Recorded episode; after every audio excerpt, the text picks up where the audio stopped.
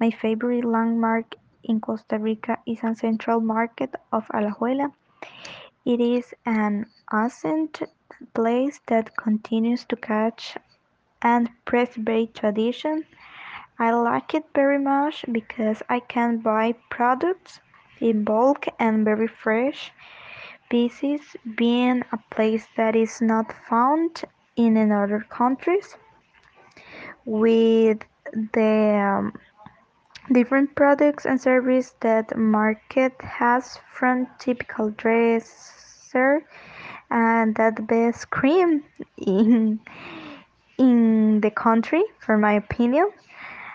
And you can buy fruit vegetable meat souvenirs different natural medicines and different plants in here.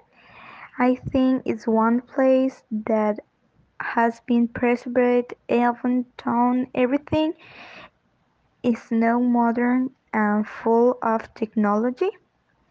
It is a tourist, spot for foreigners and also super screen keen for the concept. It asks for being an ancient place today.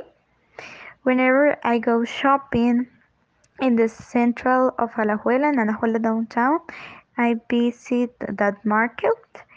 I do my shopping and also greet my father-in-law and other people I know who work here because they are jobs that go from generation to generation.